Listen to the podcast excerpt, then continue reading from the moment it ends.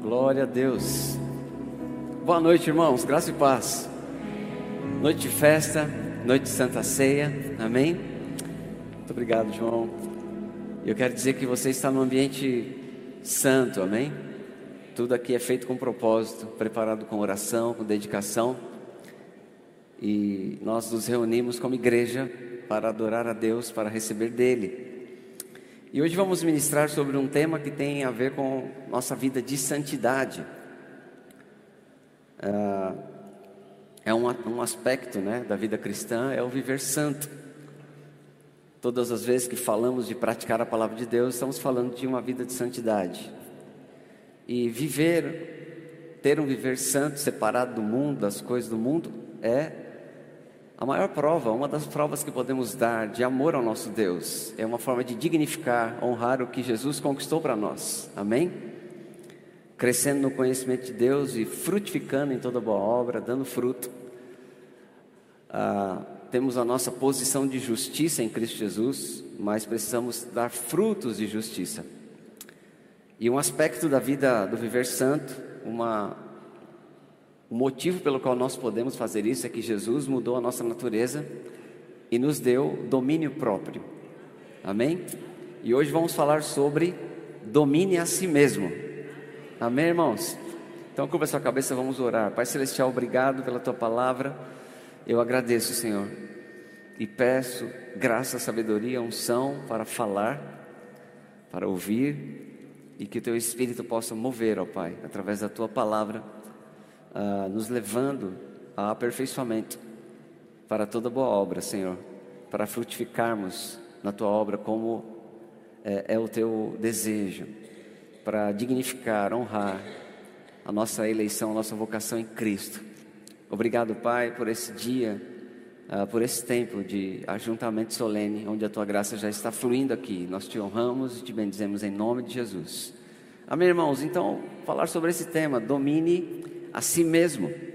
Nós costumamos dizer que é o maior nível de autoridade que Deus nos deu, é a capacidade de dominar a nós mesmos. Desde a antiga aliança, Deus esperava que o homem dominasse a si mesmo. Ele disse para Caim, em relação ao seu irmão Abel: domine sobre o teu desejo.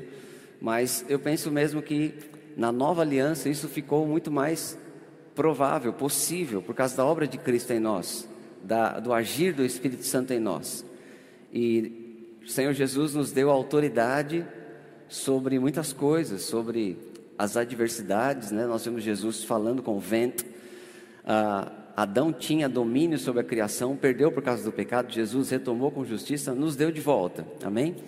E ele nos deu autoridade sobre demônios. Foi um espanto no tempo de Jesus quando os 70 discípulos enviados de dois em dois voltaram e eles falaram: Senhor, até os demônios estão se submetendo a nós agora no teu nome. Jesus falou: Eu vi Satanás cair do céu como um raio. Ou seja, eu estava lá quando ele foi banido.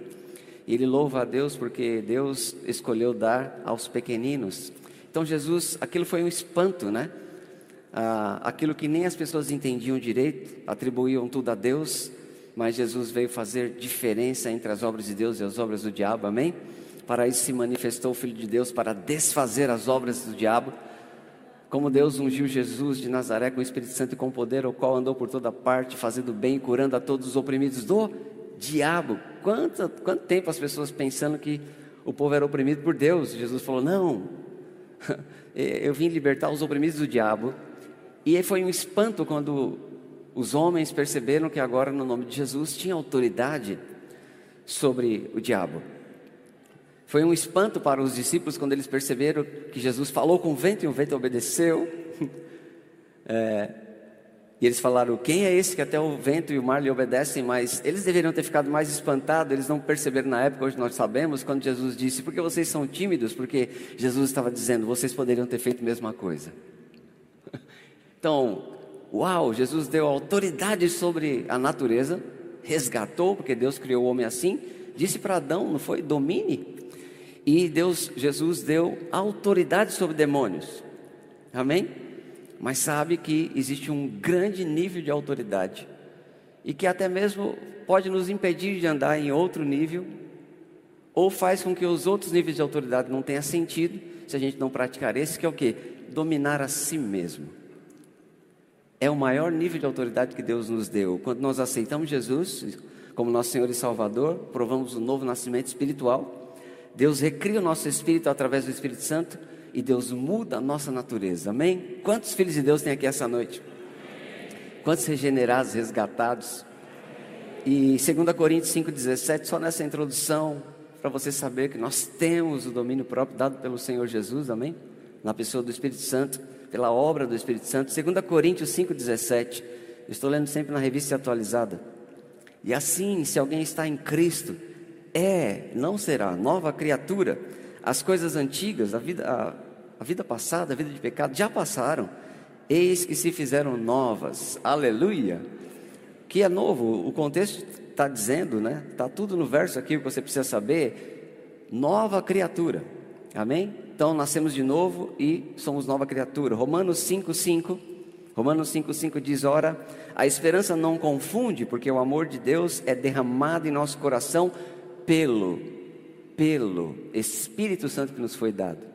Então, o amor de Deus é derramado no coração pelo Espírito Santo. Algumas pessoas pensam que é o Espírito Santo que frutifica. Não, ele que leva você a frutificar quando nós, e eu também quando nós nascemos de novo. Amém? Então, nosso espírito que tinha natureza pecaminosa, agora passa a ter a natureza de Deus, a natureza divina. O espírito novo agora dá frutos para Deus. Amém? Meu e o seu espírito recriado em Cristo Jesus, pela obra do Espírito Santo, dá frutos para Deus. Em João 15, 5, João 15, 5, Jesus diz: Eu sou a videira, vós sois os ramos, quem permanece em mim e eu nele, esse dá muito fruto. Então, quem dá o fruto? Quem dá o fruto é quem permanece em Jesus. É pelo Espírito Santo, mas é o meu Espírito que dá o fruto. Amém? Por que nós estamos falando isso? Porque nesse Espírito recriado, o meu e o seu, quando aceitamos Jesus, nós vemos um fruto maravilhoso chamado domínio próprio. A lista desse fruto está em Gálatas 5, 22, é o nosso texto base. Abra lá, Gálatas 5, 22 a 26, e vamos meditar algumas coisas aqui. Mas o fruto do Espírito é amor, alegria, longanimidade, benignidade, bondade, fidelidade, mansidão, domínio próprio. Quanto a essas coisas não há lei. E os que são de Cristo, Jesus crucificaram a carne com suas paixões e concupiscências. Se vivemos no Espírito, andemos também no Espírito. Não nos deixemos possuir de vanglória, provocando uns aos outros, tendo inveja uns dos outros. Glória a Deus. Então ele diz o fruto do Espírito, no plural. E aqui o Espírito está com E maiúsculo, porque na Bíblia a palavra para Espírito Santo e a palavra para Espírito humano é a mesma. E você vai ter que discernir pelo contexto. E quem dá o fruto, Jesus já ensinou em João 15, não é o Espírito Santo, é pelo Espírito Santo. Mas quem dá o fruto sou eu e você. Amém? O espírito milita contra a carne, está escrito. E não é o Espírito Santo que está brigando contra a carne. Quem está brigando contra a carne é o nosso próprio espírito recriado agora, que agora subjuga os, a, a, a, a concupiscência, o mau desejo da nossa carne. Então é o Espírito Santo aqui, é o Espírito humano aqui. Quando a Bíblia diz o fruto do Espírito é, é o meu e o seu Espírito. Lembre-se que Jesus disse: quem permanece em mim, esse dá. Amém? Então, é o meu e o seu espírito recriado que dá fruto. E é interessante que ele fala: o fruto é e lista nove coisas. É exatamente assim. Quando Deus recria o nosso espírito e dá a, a nova natureza divina para nós, ela vem com uma característica que a Bíblia chama de um, mas fala que são nove. Por quê? Ninguém pode dizer que não recebeu um. O mesmo que te deu amor, te deu alegria, te deu paz, longanimidade, benignidade e todos esses, inclusive domínio próprio. Então você não pode pensar, pastor, quando eu fui salvo, no meu pacote veio tudo, menos domínio próprio. Não, não pode. Porque Deus deu tudo para nós, amém? Ele deu todas essas características. Hoje vamos destacar o domínio próprio. Diga comigo, domínio próprio. Então não está falando de dominar o irmão, não está falando de dominar a vontade da outra pessoa. Você não vai ser bem sucedido nisso. Você não vai conseguir dominar nem sua esposa, nem seu marido, nem seu filho. Mas você pode dominar a si mesmo. Nós podemos. E é essa a responsabilidade que temos, amém? Os que são de Cristo, verso 24 diz: crucificaram a carne. Então, você não vai crucificar a sua carne, você já crucificou. Amém? Algumas pessoas falam: não, eu tenho que morrer com Cristo. Então você tem que aceitar Jesus. Porque se você aceitou Jesus, você morreu com Ele ressuscitou com Ele. E a vida que agora temos, vivemos pela fé no Filho de Deus. Amém? Veja que ele diz: já crucificaram a carne com paixões e concupiscências. Então, qual o problema? Que nós vivemos num corpo mortal e nós temos a, a, a carne com as suas paixões e concupiscências. Concupiscências é desejo da carne. Então, nós já crucificamos. O domínio próprio é manter domínio sobre essa tendência carnal que não manda mais a nossa vida agora. Amém? Você entra no reino já crucificando, morre com Cristo e ressuscita com Ele. Então não fica tentando morrer, já morreu. E morto não fala. Amém? Aleluia. Não, meu, eu tenho que morrer com Cristo. Não, eu tenho que matar a carne. Não. Você, se nasceu de novo, já fez isso. Agora, o domínio próprio é você manter a carne em sujeição. Amém? Que é o nosso espírito agora que domina. Então, o verso 25 diz: Se vivemos no Espírito, andemos também no Espírito. Então, nós agora vivemos no Espírito. A Bíblia deixa claro que nós não estamos na carne. Então, não pense que porque você e eu habitamos num corpo carnal, nós somos isso. Não. Nós agora vivemos pelo Espírito. Porém, o domínio próprio é o que?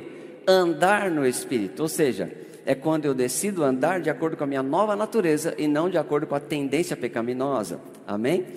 Então nós devemos andar no Espírito. O que, que é isso? Ter atitude, comportamento direcionados por nosso Espírito. Ter atitude e comportamento direcionado pela nossa nova natureza. Amém? E no verso 26 ele fala o seguinte, e o nosso primeiro tópico aqui é: domine a vanglória. Aleluia. É um grande assunto, dá para fazer um seminário. O que, que eu tenho que dominar tudo? Que, que é contrário à palavra de Deus. Mas vamos falar de algumas coisas específicas. E a primeira delas é domine a vanglória.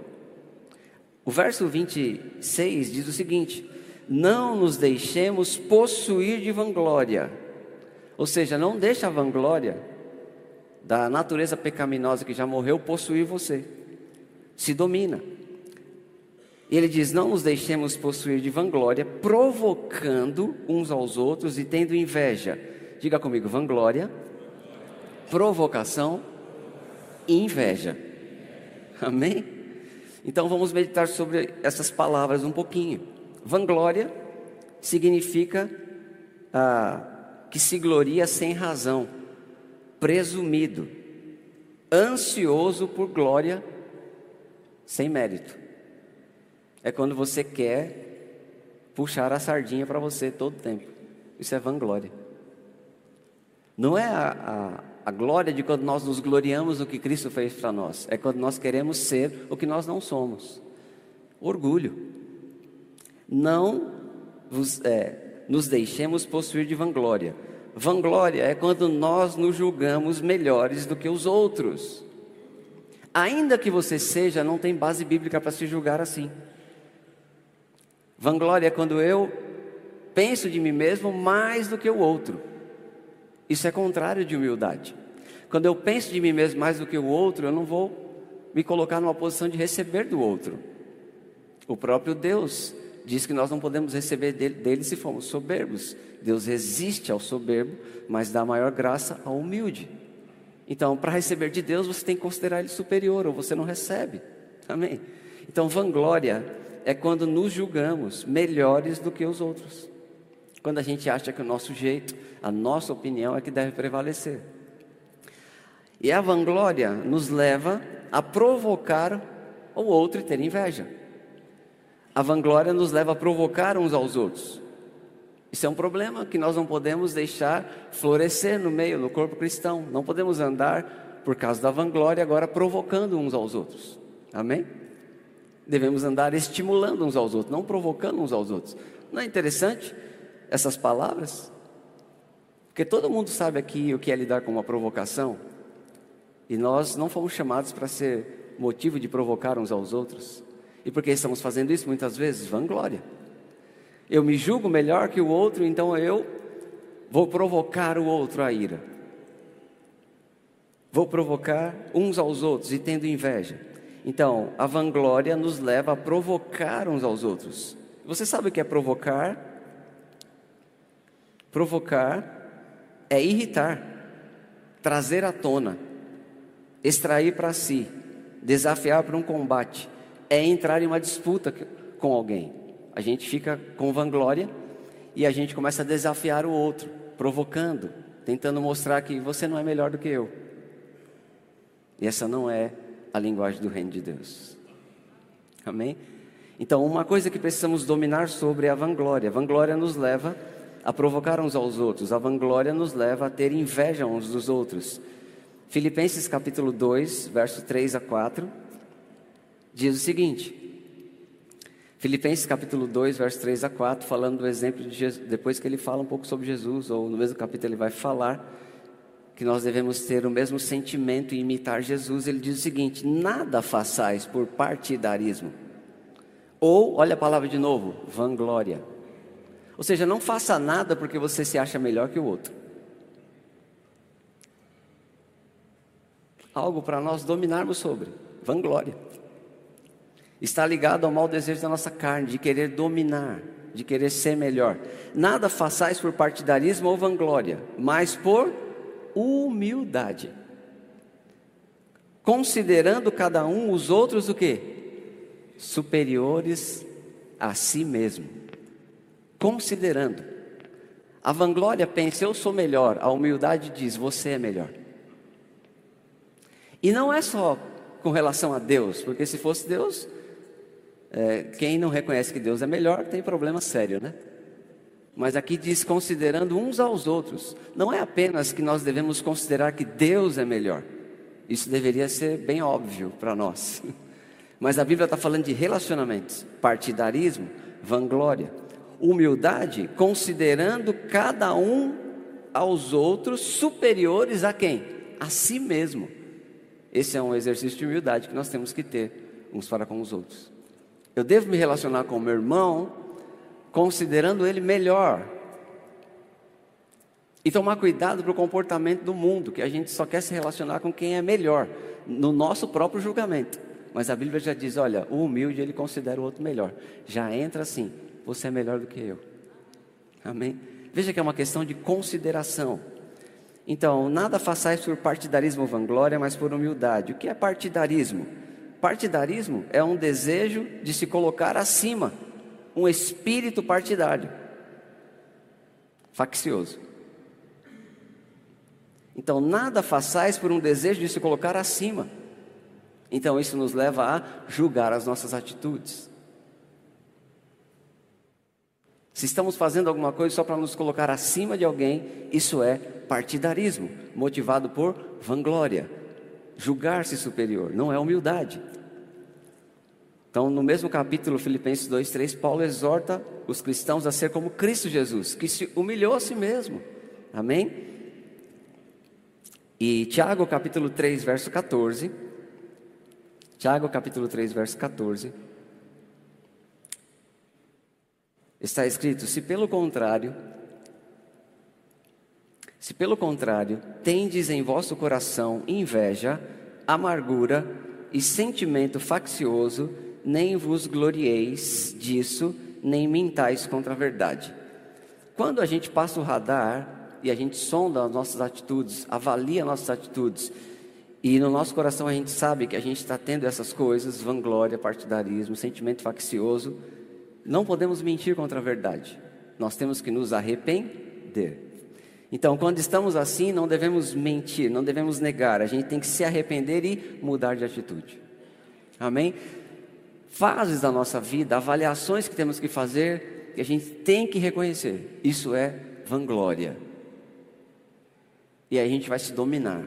A gente não vai falar, não vai esbravejar, não vai reclamar, não vai maldizer, não vai murmurar, vai mudar, vai calar, por humildade. Irmão, precisa, senão ninguém faz nada. Aleluia. Amém? Não devemos, não mintais contra a verdade. Então, existe uma verdade. Se a gente está assim, não deve mentir. A gente tem que se arrepender. Não fica protelando o inevitável. Hoje é noite de arrependimento. Amém? Então, ao invés de partidarismo, vanglória, a Bíblia fala humildade, considerar o outro superior. O verso 4 é interessante, Filipenses 2,4, diz o seguinte: que nós não devemos ter cuidado só do que é propriamente nosso. Sabe, a vida cristã não é uma carreira solo, que você cuida só de você e dos seus interesses, de fazer o seu nome. Não, a Bíblia diz: você tem que cuidar não cuidando do que é propriamente seu, senão também cada qual do que é do outro. Muitas vezes a gente não se sujeita porque esse é o projeto do outro, esse é o plano do outro, essa é a vontade do outro. Mas do reino de Deus eu não cuido só do que é meu, eu cuido também do que é do outro. E se o outro está liderando sobre mim, está me falando alguma coisa, eu me sujeito. Vamos, meu irmão, se é para a glória de Deus, não importa. Vamos fazer, por humildade. Vou pegar junto com você. Amém? Cuidado com a tendência de sempre achar melhor e sempre fazer do seu jeito, porque isso é uma ferramenta que o diabo usa para ninguém fazer nada. Porque junto aqui, dezenas de pessoas, todo mundo quer fazer do seu jeito. Amém? E ele não vai fazer coisa nenhuma, mas Deus levanta alguém, pode ser o seu líder de departamento, pode ser o líder da família. Deus levanta alguém, Deus inspira alguém, Deus unge pessoas e Ele vai dar direcionamento. E nós vamos fazer o que agora? Todo mundo caminhar em unidade, vai deixar a própria opinião, vai deixar a vanglória, vai ser humilde, vamos fazer juntos. Se Deus falou, vamos pegar junto, vamos ser humildes, vamos fazer, vamos acontecer. E aquela vontade de ser melhor, de se achar melhor, joga fora. Isso não serve para nada, domine sobre a vanglória. A vanglória está trazendo muitos problemas de relacionamento. Está fazendo a gente desprezar pessoas que Deus não está desprezando. Está fazendo desprezar pessoas que carregam o precioso de Deus e Deus levanta para nos ajudar. Liderança cristã, Jesus disse, não é para dominar, é para servir, mas se você não considera e não recebe, não vai acontecer nada. Amém? Eu vi um vídeo hoje na internet, alguns irmãos até aqui da igreja curtindo, que liderança não é o topo, é a base. Jesus, ele não se colocou como o maioral se colocou como uma base para você fazer obras maiores. Oh, ok, então se não é para honrar o topo, honra a base. A verdade é que se você não honra e não obedece, não se sujeita, nem o topo nem a base vai poder te ajudar, irmão. Amém? Eu acho que Jesus é o topo e a base. Ele é o Senhor e Ele é o fundamento, amém? Mas a questão é que se eu não considero, não obedeço e não considero o que Jesus estabeleceu, eu não faço nada por vanglória, orgulho. Amém? Precisamos ser humildes. Você sabe, eu tenho essa barba minha aqui, né? Não parece, mas ela requer cuidado diário. E nessa parte de cima cresce cabelo, cresce cabelo e aqui também. Aqui eu deixo para facilitar, mas todo dia tem que tirar aqui, tirar aqui para ficar um desenho bonitinho. Cresce todo dia. O orgulho é assim. A gente não vê mas todo dia tem que aparar. Amém? A Bíblia diz revestivos de humildade.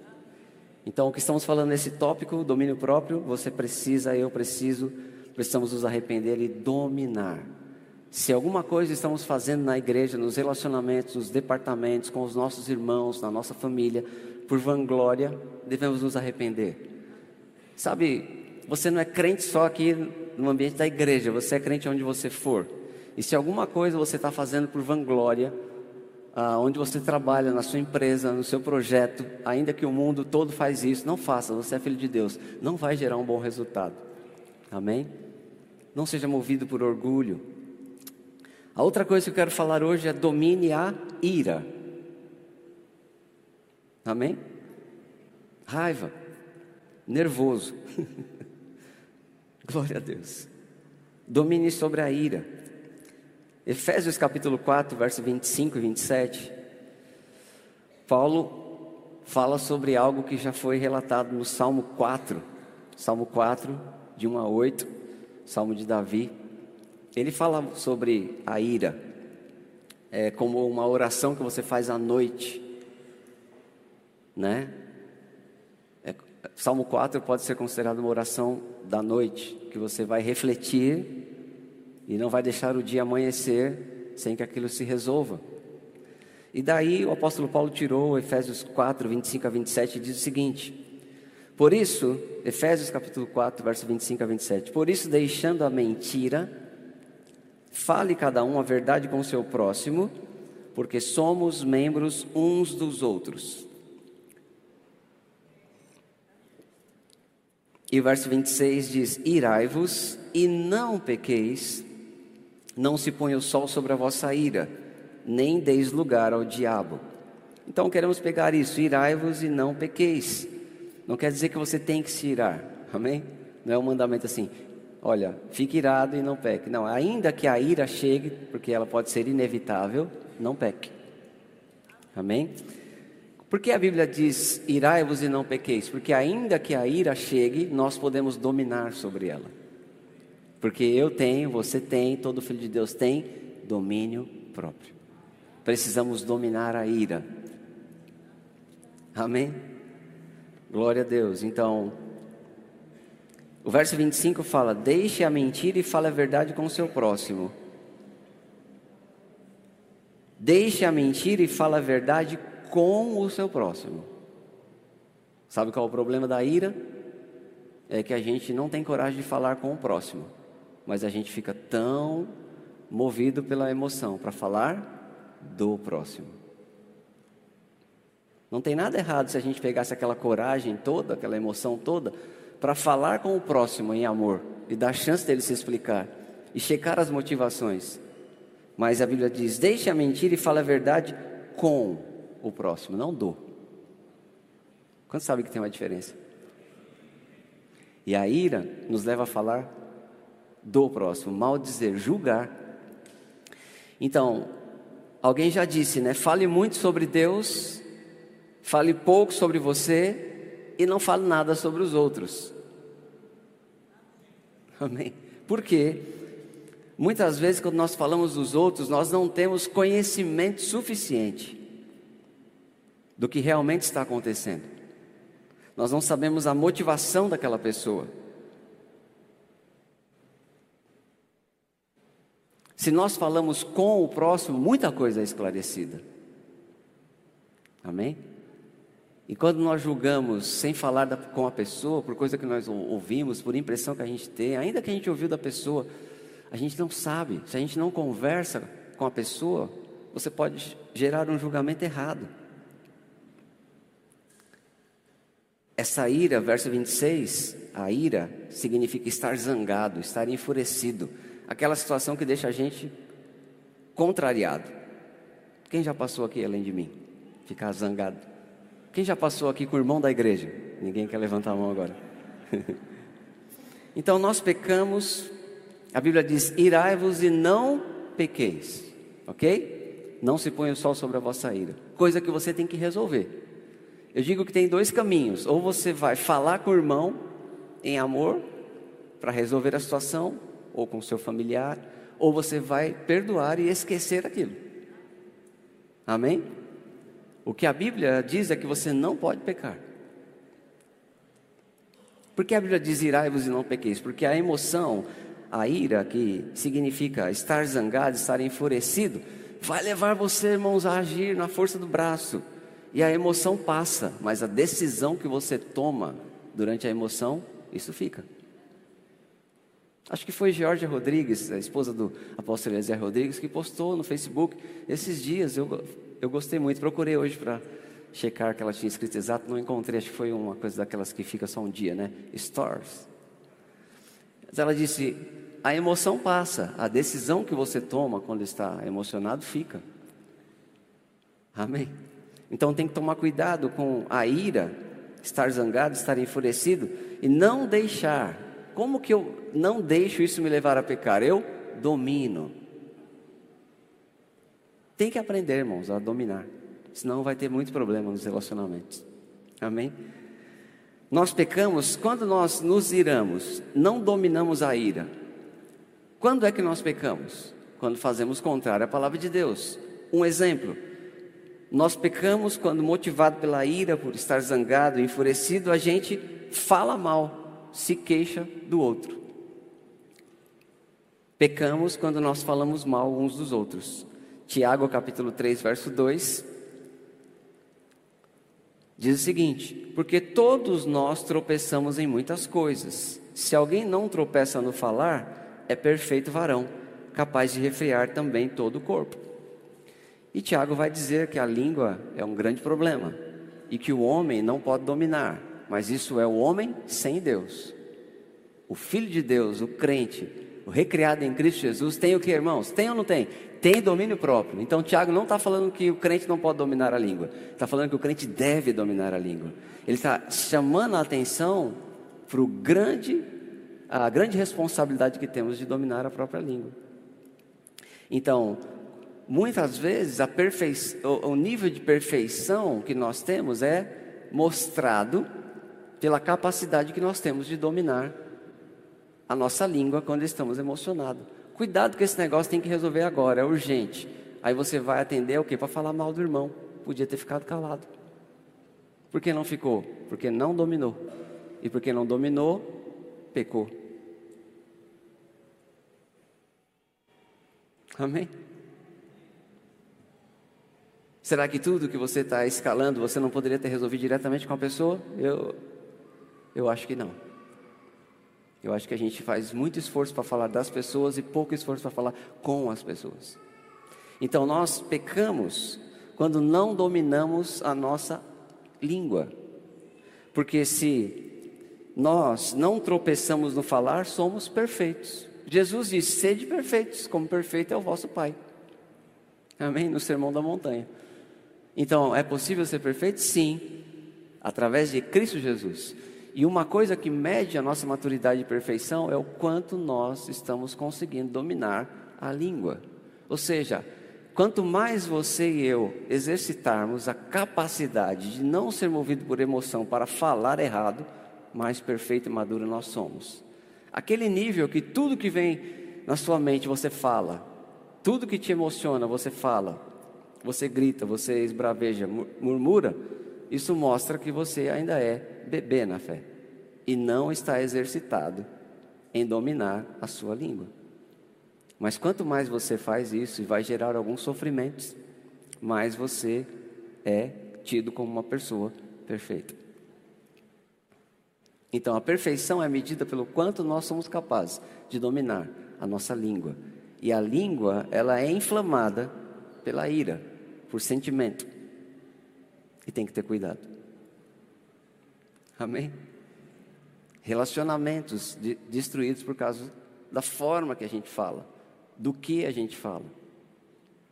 Porque muitas vezes, até no casamento, a gente está falando coisas, está se julgando melhor, está criticando porque está se julgando melhor.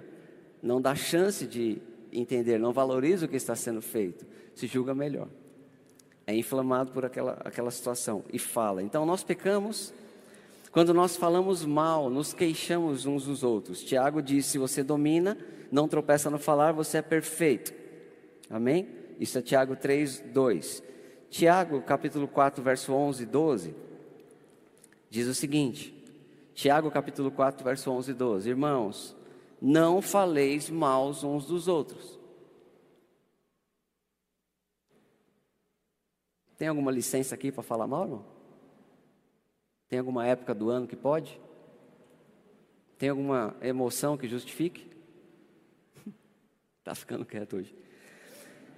Irmãos, não falei mal uns dos outros. Aquele que fala mal do irmão ou julga seu irmão, fala mal da lei julga a lei. Ora, se julgais a lei, não és observador da lei, mas juiz. Verso 12: Um só é legislador e juiz, aquele que pode salvar e fazer perecer, tu, porém, quem és que julgas o próximo? Em outras palavras, você não é chamado para julgar, irmão, o próximo. Em Romanos 14, 4, Romanos 14, 4, nós lemos: Quem és tu que julgas o servo alheio? E aqui é o Senhor Jesus falando de situações de diferença que se fazem entre comer, beber, dias. E Jesus fala: Você não pode julgar o servo alheio, porque o seu irmão é, no mínimo, servo de Cristo.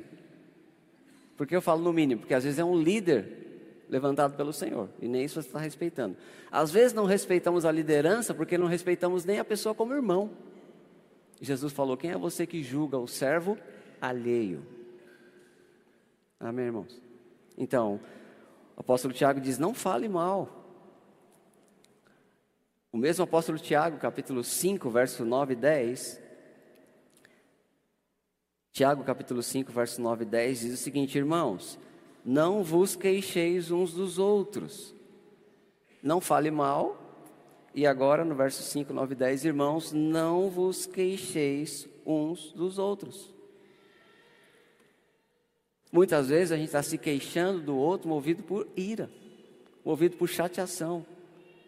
E a Bíblia fala: olha, isso não vai resolver, não, não vos, vos queixeis uns dos outros, sair espalhando queixa. Amém? Você está com aquela cara, eu não queria isso no culto de Santa Ceia. E eu não estou nem ligando.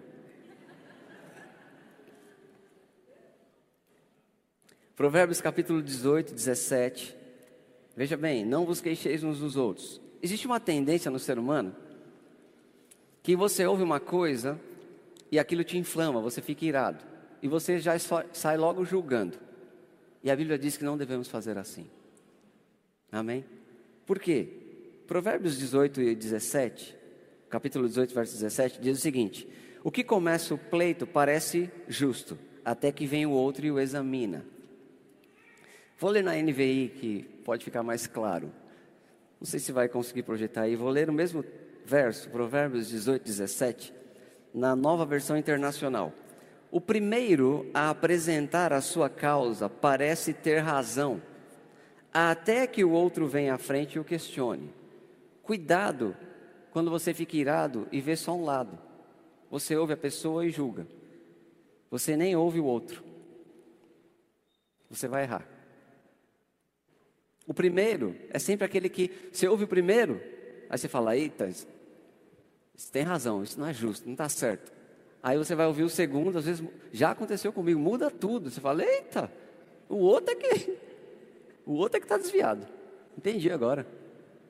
Então, cuidado. O primeiro a apresentar o pleito parece que tem razão. A Bíblia está dizendo que parece.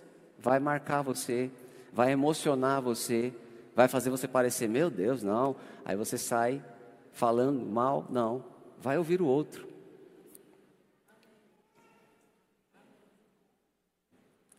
Eu já tive muita experiência. A pessoa veio, não, porque não sei o quê, porque não sei o quê, porque está errado, porque não faz. Eu, rapaz, que coisa, não. Então, deve ser muito incompetente mesmo. Aí quando você vai ouvir o outro, você fala, meu Deus. Você vê esforço, oração, dedicação, buscou o Senhor. Até a situação que estava amando aquela pessoa que veio reclamar dele. Misericórdia. Por quê? Porque a gente pode pecar movido por um sentimento errado, ira. Não gostei, fiquei irado, fiquei zangado. Irai-vos e não pequeis. Quando nós pecamos, também quando nós somos insubmissos com os nossos líderes do Senhor. Amém? Quando você, movido por ira, fala mal, você peca. Quando você, movido por ira, não se submete, você peca.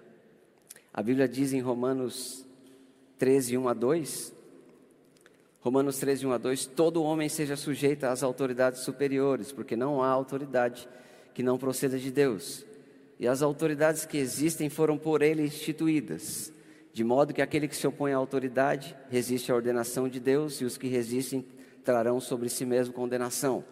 Deus estabeleceu autoridade no âmbito familiar, no âmbito civil, no âmbito eclesiástico, na igreja. E a Bíblia fala palavras fortes sobre isso. E seja sujeito, porque a autoridade procede de Deus e foi instituída por Ele. Amém? Deus não voltou no candidato ao B, nem toda autoridade é elegida por voto, mas a posição de autoridade, a Bíblia diz, é estabelecida e instituída por Deus. E quando você resiste, você traz. Quando você resiste, nós resistimos à ordenação de Deus, a gente traz sobre, si, sobre nós mesmos condenação. Então, falando, por exemplo, de autoridade eclesiástica, foi colocada por Deus para servir, amém? Jesus disse: maior é o que serve, o maior entre vocês será servo. Eu sou o maior exemplo, Jesus disse: eu vim para servir, mas não quer dizer que não é autoridade, amém? E quem tem que respeitar é aquele que vai receber, porque senão você não recebe. Então, muitas vezes a ira está fazendo a gente pecar, sendo insubmisso por coisas que Deus estabeleceu. E a gente não se submete por mero capricho, porque se acha melhor, ou porque está zangado. Então, ou a gente se acha melhor, ou a gente está jangado porque, ó, não, não está fazendo do meu jeito. Amém, irmãos? Então, precisamos entender que existe autoridade instituída por Deus. Eu não estou falando de mim só. O seu líder de departamento é autoridade. O marido é autoridade sobre a mulher na casa. Os pais são autoridade sobre os filhos. Amém. Glória a Deus. Então, tem autoridade civil, tem autoridade eclesiástica, tem autoridade familiar, instituídas por Deus. E nós temos algumas coisas importantes, né?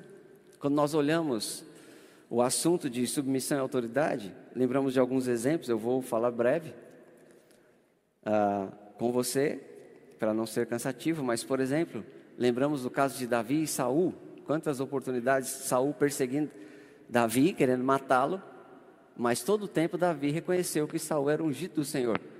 E mesmo quando pôde matar, não matou. E nessas muitas abordagens, Davi teve mais de uma oportunidade de matar Saul e não fez, por ele ser ungido do Senhor. Eu quero ler uma escritura que é, é 1 Samuel 26, 9. 1 Samuel 26, 9. Davi, porém, respondeu a Absai. Qual é o contexto aqui? Pela segunda vez, Davi teve chance de matar Saul que o perseguia. Ele estava dormindo no acampamento, o seu ajudante dormindo no acampamento, indefeso. Davi estava com seu homem, Abissai, e, Davi, e Abissai falou: Davi, deixa eu dar uma lançada nesse Saul aí, que está te perseguindo, esse enviado de Satanás. Irmãos, Davi está virado com Saul, fugindo, entrando em caverna, se fingindo de doido. Ele tinha motivo para matar. E Abissai falou: Deixa eu dar uma lançada aí, que vai ser um golpe só, Davi, só dá ordem. E Davi respondeu, é 1 Samuel 26, 9.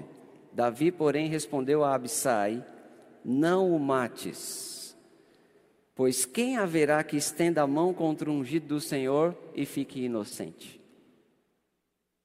Quantos sabem a resposta a essa pergunta?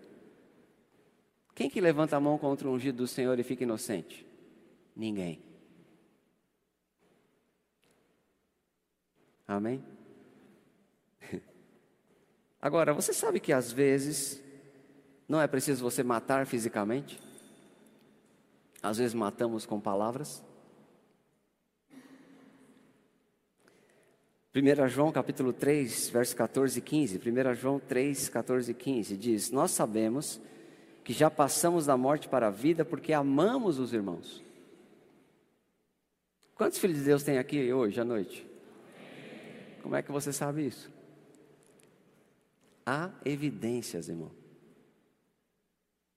Amém? Não existe um crente, filho de Deus, recriado pelo, na pessoa de Cristo, com a obra do Espírito Santo, que no seu íntimo odeia o seu irmão. Não existe. O amor foi derramado. O irmão Reagan conta que uma vez chegou uma, uma senhora para ele e falou: Olha, eu odeio minha sogra. E muita gente aqui ia concordar com ela. Eu não sei quanto você, mas a minha sogra foi uma grande bênção. Amém? Mas o mundo tem essa piada, né? Que sogra. Aqui na igreja não, todas são muito legais. Amém? Aquela irmã chegou para o irmão Rega e disse: Eu odeio minha sogra. E ela estava contrariada por alguma coisa do âmbito familiar. O irmão Reagan sabia a verdade que estamos ensinando aqui que é impossível, aquela mulher era nascida de novo. Ela não podia, no seu íntimo, odiar a sua sogra. Então o irmão Rega disse para ela assim: Olha, você não odeia a sua sogra. Eu quero que você preste atenção no que acontece dentro de você quando você fala que odeia a sua sogra.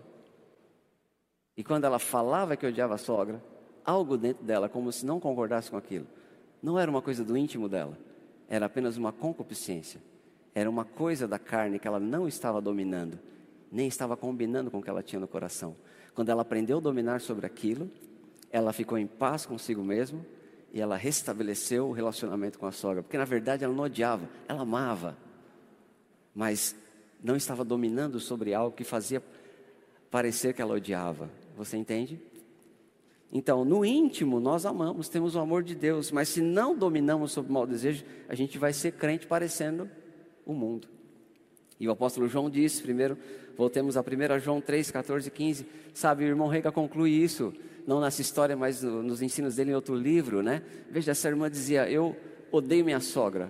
Ele falou: cheque o seu íntimo. E lá não tinha ódio. Não pode, irmãos. Não pode ter ódio no coração do Filho de Deus que teve pelo Espírito Santo o amor de Deus derramado. Essa raiva, esse ódio ou essa ira é uma coisa do sentimento, das emoções, e nós podemos dominar sobre isso, porque agora a sua emoção não te controla, você é nova criação, você tem o domínio próprio no seu espírito eu tenho também. Amém? E no outro escrito do irmão Reiga, talvez o livro Amor Caminho para a Vitória, um, um livro maravilhoso que você pode passar na livraria e comprar, ele diz: às vezes tudo que nós precisamos é uma pausa para olhar para dentro. Ou seja, checar o nosso íntimo e decidir andar de acordo com o que temos no nosso íntimo, não de acordo com aquela emoção ou aquele sentimento contrário. Então, João, 1 João 3,14 diz: Nós sabemos que já passamos da morte para a vida porque amamos os irmãos, não é assim? Aquele que não ama permanece na morte. Olha o que ele diz no verso 15: Todo aquele que odeia o seu irmão é assassino. Então eu sei que ninguém aqui odeia o seu irmão, nem é assassino porque você nasceu de novo, mas veja que não é apenas matar fisicamente como Davi é, podia ter feito com Saul. Se nós falamos mal de pessoas que Deus ungiu, ou seja, se a gente não tem ódio na natureza, mas a gente se entrega a um comportamento odioso, Deus não nos terá por inocente. Amém? Eu não estou dizendo que você odeia porque você é crente, acabei de provar, no seu íntimo você ama. Mas se você não domina sobre a carne e você anda num comportamento odioso, Deus não te terá por inocente. Deus não me terá por inocente. Amém, irmãos? Então o que estamos falando? Nós irai-vos e não pequeis. Nós pecamos quando nós somos insubmissos. O seu espírito está amando essa palavra. E você podia dar um glória para só para. Nós temos um caso muito interessante, ainda falando de irai-vos e não pequeis. Pecamos quando somos insubmissos. Números capítulo 12, verso 1 a 3. Olha que interessante. Você sabe, eu estou falando isso aqui para colocar equilíbrio. A liderança cristã, a liderança estabelecida por Jesus, o pastor, o líder de departamento, o líder do lar, ela é servil. A liderança que é inspirada por Jesus, ela é, ela serve você. Foi levantada para servir você. Mas como você está lidando com ela, determina o resultado da sua vida. E nós precisamos entender que quando falamos de submissão, não estamos falando do quanto a liderança vai reprovar você. Às vezes a liderança nem vai saber. Porque às vezes falamos mal e murmuramos, não na frente, mas pelas costas.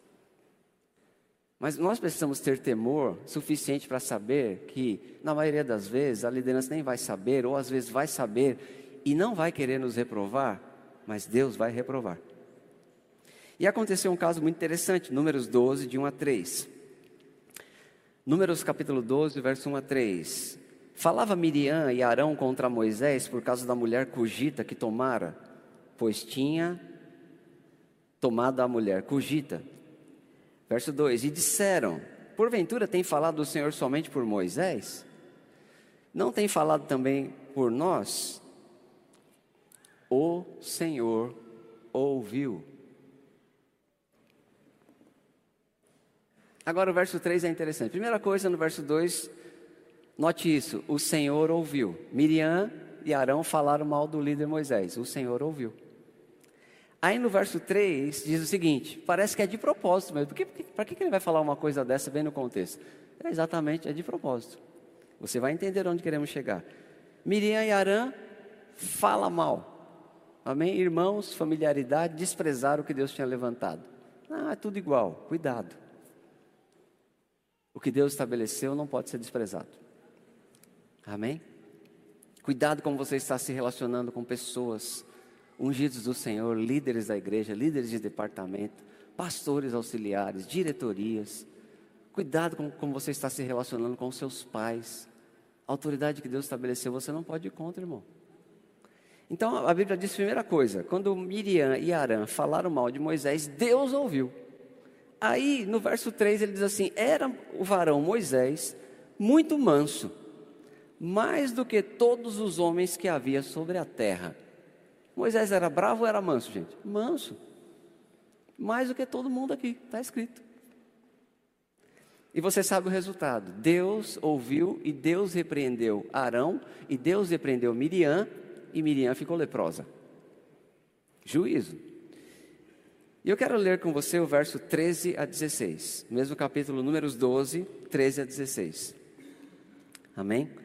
Moisés clamou ao Senhor, porque Miriam ficou leprosa. Moisés clamou ao Senhor e dizendo: Ó oh Deus, rogo-te que a cures. Olha, Moisés, Moisés era manso e estava amando a pessoa que não amou ele. Às vezes a ira nos faz falar mal de pessoas que estão nos amando.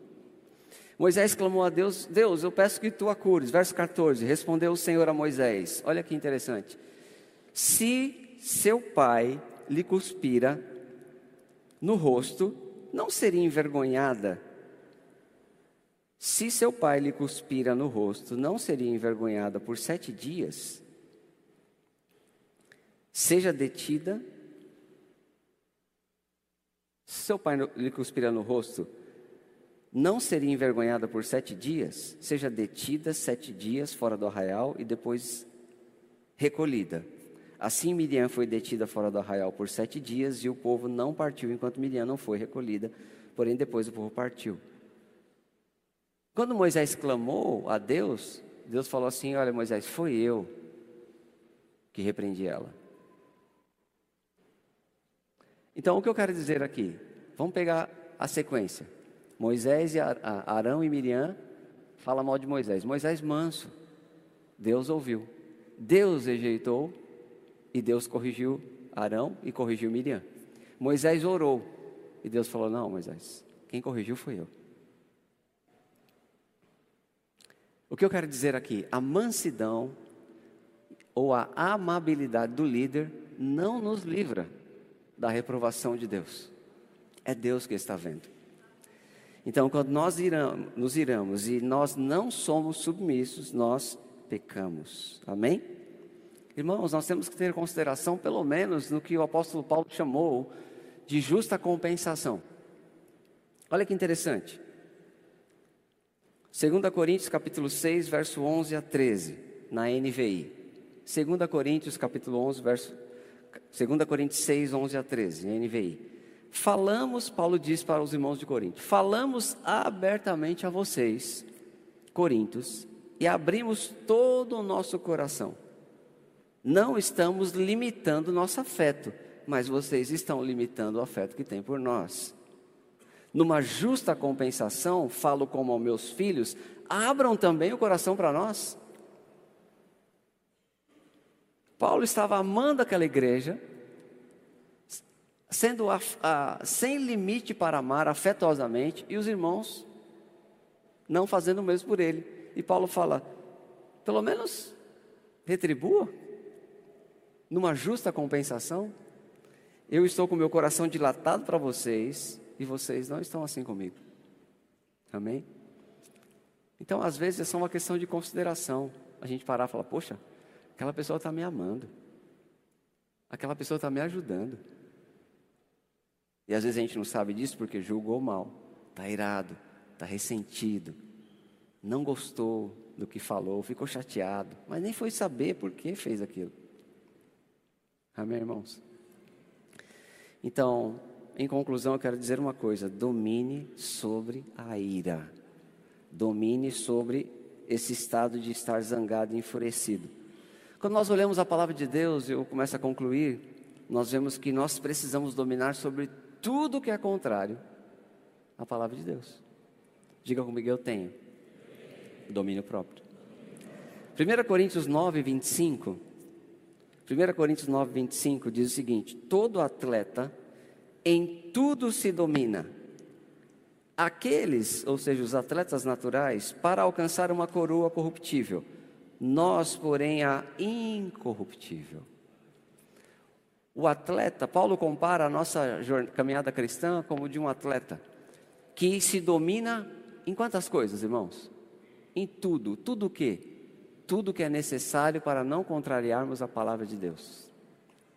Então nós nos dominamos para não ceder à imoralidade, nós nos dominamos para não ceder à insubmissão, nós nos dominamos para não ceder ao orgulho, à rebelião, à maledicência, tudo que é contrário à vontade de Deus. Todo atleta em tudo se domina. Então, para viver para Deus, ter um viver santo, vamos precisar dominar. Amém? Vamos precisar assumir responsabilidade. Vamos precisar calar, saber discernir quem é quem, qual é o certo, qual é o errado. Aleluia. Esposa que tem tendência carnal de decidir sozinha, sem aprovação do marido. Espírito independente tem que exercer domínio sobre isso. Não vou exercer, eu não vou fazer as coisas sem aprovação do meu marido, porque está escrito que eu tenho que ser submissa. Então eu domino sobre o espírito independente, tendência, sei lá de onde veio, família, criação, etc. Tendência carnal, você domina. Amém? Por outro lado, marido que tem tendência carnal de decidir sozinho, sem consideração pela esposa, domina sobre isso também. Eu tenho um código lá em casa. Se eu quero fazer alguma coisa sozinho, eu tenho que dar o direito para ela fazer a mesma coisa sozinho. E a maioria das vezes é com relação à oferta, né? Nossas finanças é junto. Esses dias eu estava falando com o irmão e compadeci dele. Não, tinha, não dava tempo de ligar para a esposa, dei 300 reais de oferta. Quando cheguei em casa, já tinha 300 reais reservado. Falei, toma meu bem, faz o que você quiser, que eu já usei o meu. Amém. Mas a maioria das vezes, você tem que dominar. Não pode decidir sozinho. A mulher não pode, porque tem que ser submissa. Mas o marido também não pode, porque tem que ter consideração. Eu estou falando palavras que estão na Bíblia. Amém? O marido tem que ser submisso. A mulher tem que ser submissa e o marido tem que tratar com máxima consideração. Então ninguém pode agir sozinho quando estamos num casal. Eu estou só dando alguns exemplos para a gente ver que, embora exploramos alguns tópicos hoje aqui, domine sobre a ira, domine sobre a vanglória.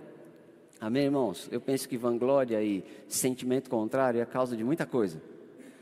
Se você aprender a dominar sobre vanglória e sobre a ira, vai diminuir conflito, vai diminuir aconselhamento, vai diminuir problema, clima ruim na igreja vai sumir. Amém? Você recebe isso? Talvez você não está passando por isso, bom, seja vacinado, nem entre, não vale a pena. Não deixe acontecer, amém? E se está, se arrepende hoje, toma ceia sem condenação em nome de Jesus. Amém? Mas em tudo precisamos dominar: marido, esposa, filhos. Filho deve evitar a tendência carnal de se achar melhor, melhores do que os pais, vanglória. É um problema. Não, eu sou melhor que meu pai, sou mais inteligente. Ele nem sabe usar o Instagram direito, não sabe nem postar um rios. Tem que vencer a, a tendência carnal de se achar melhor que os pais e, e assim desobedecer os pais e desprezar os pais. Tem que dominar sobre isso. Não, é meu pai que está falando, minha mãe que está falando. Amém? Pais têm que evitar a tendência carnal de ter preguiça de corrigir e se dedicar aos filhos. Então, às vezes, nós pais vamos ser esses atletas mesmo. Todo atleta em tudo se domina, tem que fazer exercício, tem que amar, tem que corrigir, tem que motivar, tem que orar, dá trabalho. Diga atleta. Amém. Então os pais às vezes vão ser atletas, não pode deixar a própria sorte. Bom, irmãos, em conclusão, eu quero dizer o seguinte: Provérbios 25, 28. Muito problema pode estar chegando na nossa vida por falta, não por não ter, por não usar. Eu espero ter conseguido provar para você que eu e você temos essa bênção chamada domínio próprio. Amém? Todo atleta, todo atleta, escreveu o apóstolo Paulo, em tudo se domina. A vanglória, o orgulho, nos leva à rebelião. Às vezes queremos dominar sobre o outro, quando nem dominamos sobre nós. Sabe, eu tenho feito esse exercício quando eu vejo coisas que me afetam. Eu estava falando com um casal que nós amamos, pastores aqui da igreja. Eu estava dizendo, sabe, às vezes eu vejo coisas, ela me afeta, mas eu faço uma reflexão. O quanto eu estou fazendo aquilo com Deus? Ou com meu irmão? E ao invés de eu ficar zangado com o que está me afetando, eu fico consagrado para falar: Senhor, eu não quero fazer isso com o Senhor, não. Porque se eu posso passar por algumas coisas, né? Eu não estou dizendo que está acontecendo comigo, veja, mas eu fico pensando às vezes: Meu Deus, quantas vezes a gente despreza o Senhor, desonra o Senhor, é rebelde com o Senhor, por vanglória, por tudo isso que a gente está falando aqui. Então, ao invés de eu ficar ressentido com o irmão, deixa o irmão crescer, eu perdoo ele, falo: Quer saber? Eu vou me concentrar e não fazer a mesma coisa com o meu Deus, porque eu sei que se eu honrar ele, ele vai me honrar. Amém? Então, veja. Nós temos falado que você tem esse domínio próprio, você tem. Mas ter e não usar, irmãos, é como não ter. Amém? Quando nós falamos de autoridade sobre demônios, foi o que motivou o irmão Reagan a escrever o livro, A Autoridade do Crente. Ele disse: se a igreja do Senhor Jesus tivesse consciência da autoridade espiritual que ela tem, andaria em vitória. E ele escreveu o livro Autoridade do Crente com essa motivação. Mas eu digo também, se a igreja tivesse maior consciência do domínio próprio que você tem, ou seja, uma força de Deus em você e em mim para dominar sobre, essa, sobre o mau desejo da carne, irmãos, nós andaríamos felizes em vitória também. Amém? Porque a Bíblia promete que se nós praticarmos a palavra de Deus, seremos felizes e bem-aventurados em tudo que realizarmos. O Salmo 4, onde também Davi falou da ira, mesmo que Efésios 4, não é fácil de decorar. Salmo 4, Efésios 4. Davi diz que Deus abençoa ele mais que tudo. Ele deita e dorme. Então você fica com ira, resolve, mas depois, irmão, vai ter sono tranquilo. Deus ouve a sua oração, vale a pena. Ei, tem que dominar às vezes sobre a ira. Deixa eu voltar nesse ponto um pouco. É você dizer às vezes para você mesmo: Ei, rapaz, está com raiva? Aí você responde. Aí você diz: Vai passar. Irai-vos e não. Amém, irmãos. Então, veja bem, Provérbios 25, 28 diz. Olha lá, até colocaram o Salmo 4, obrigado. Provérbios 25, 28 diz: Como cidade derribada que não tem muros, assim é o homem que não tem domínio próprio. O que acontece se nós não exercemos o domínio próprio? A sua vida, o que diz Efésios 4? Irai-vos e não pequeis. E depois? Não deis lugar para o diabo. Olha aí, olha a cidade sem muro aí. Você quer a sua vida sem proteção? Você quer a sua vida, sua família, seu relacionamento, sua saúde, suas emoções abertas para o diabo entrar e bagunçar? Você quer? Não, eu também não quero. Irai-vos e não pequeis, nem deis lugar ao diabo. Como cidade derrubada, que não tem muro, não tem proteção, cidade antiga era protegida por muro. Assim é o homem que não tem domínio próprio. Nós sabemos que temos domínio próprio, mas se não usar é como não tem. Então, se você e eu não usarmos domínio próprio, Vamos ser como uma cidade sem muro, ou seja, vamos estar aberto a toda a bagunça que o diabo quer fazer na nossa vida. Amém? Então, muitas vezes, antes de usar a autoridade contra o diabo, vamos ter que usar a autoridade contra no, a, a favor de nós mesmos. E o último verso que eu quero deixar com você, irmãos, porque estamos falando de um aspecto de vida de santidade, domine a si mesmo, e isso é uma questão de mantermos temendo ao Senhor. O grupo de música pode subir aqui. Provérbios 28, 14, nosso último texto. Provérbios 28, 14. Feliz o homem constante no temor do Senhor, no temor de Deus, mas o que endurece o coração cairá no mal. Qual é o homem feliz? Primeiro lugar, olhe para mim, irmãos, é possível ser feliz? mais do que alegre e vitorioso em Cristo, você pode ter uma vida feliz. Quem é feliz? Feliz é o homem que experimenta o temor do Senhor no culto da Santa Ceia. Não. Feliz é o homem, o ser humano, constante. O que é constante no temor do Senhor? Cada atitude, cada vez, cada coisa que vamos falar, cada ação, nós vamos pensar o que a palavra diz, o que o meu Senhor espera de mim e você medita nas escrituras que falamos, e você lembra da tendência pecaminosa, e você lembra da força que você tem, e você trata melhor a sua esposa, trata melhor o seu marido, trata melhor o seu líder, trata melhor o seu patrão.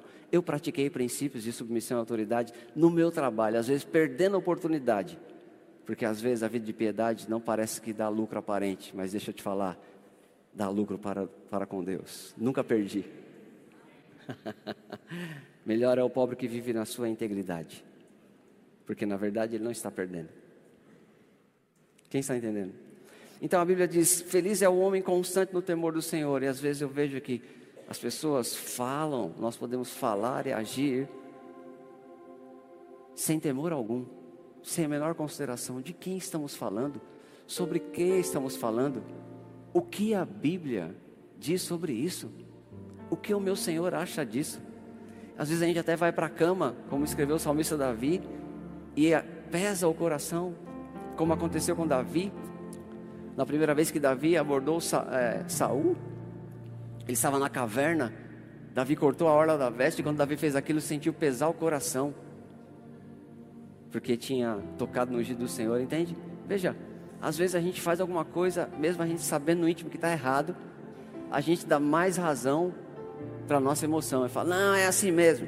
E aí dá o grito e mantém aquela atitude. E vai crescendo, crescendo, e se autodestruindo e esfriando espiritualmente, destruindo os relacionamentos, comprometendo a obra de Deus. A Bíblia diz que enquanto Miriam estava sendo julgado pelo Senhor, o povo não avançou. Eu não quero ser pedra de tropeço para a obra de Deus. Você quer?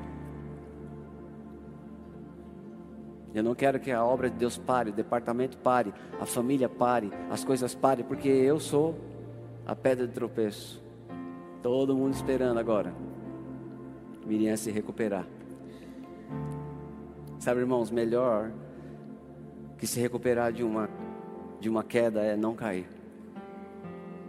E a Bíblia diz: aquele que pensa estar em pé, deve cuidar para que não caia. Exerce o seu domínio próprio, cuide dos relacionamentos. Pense, reflita o que o Senhor faria. Será que esse comportamento meu é de humildade, como o Senhor me ensinou? Ou é de vanglória? Se é de vanglória, domine sobre ela. Se é de ira, domine sobre ela. Tenha temor a Deus, irmãos. Ninguém está ouvindo, Deus está vendo. Amém? Você chegou tarde para falar para mim que o Evangelho não funciona. Eu não sei tudo da sua vida, você não sabe tudo da minha. Mas eu sei que Deus não nega bem algum aos que vivem corretamente. Eu sei que nós podemos andar em vitória e ter oração respondida se nós fizermos a vontade de Deus. Então, cada um deve cuidar de si mesmo, com temor.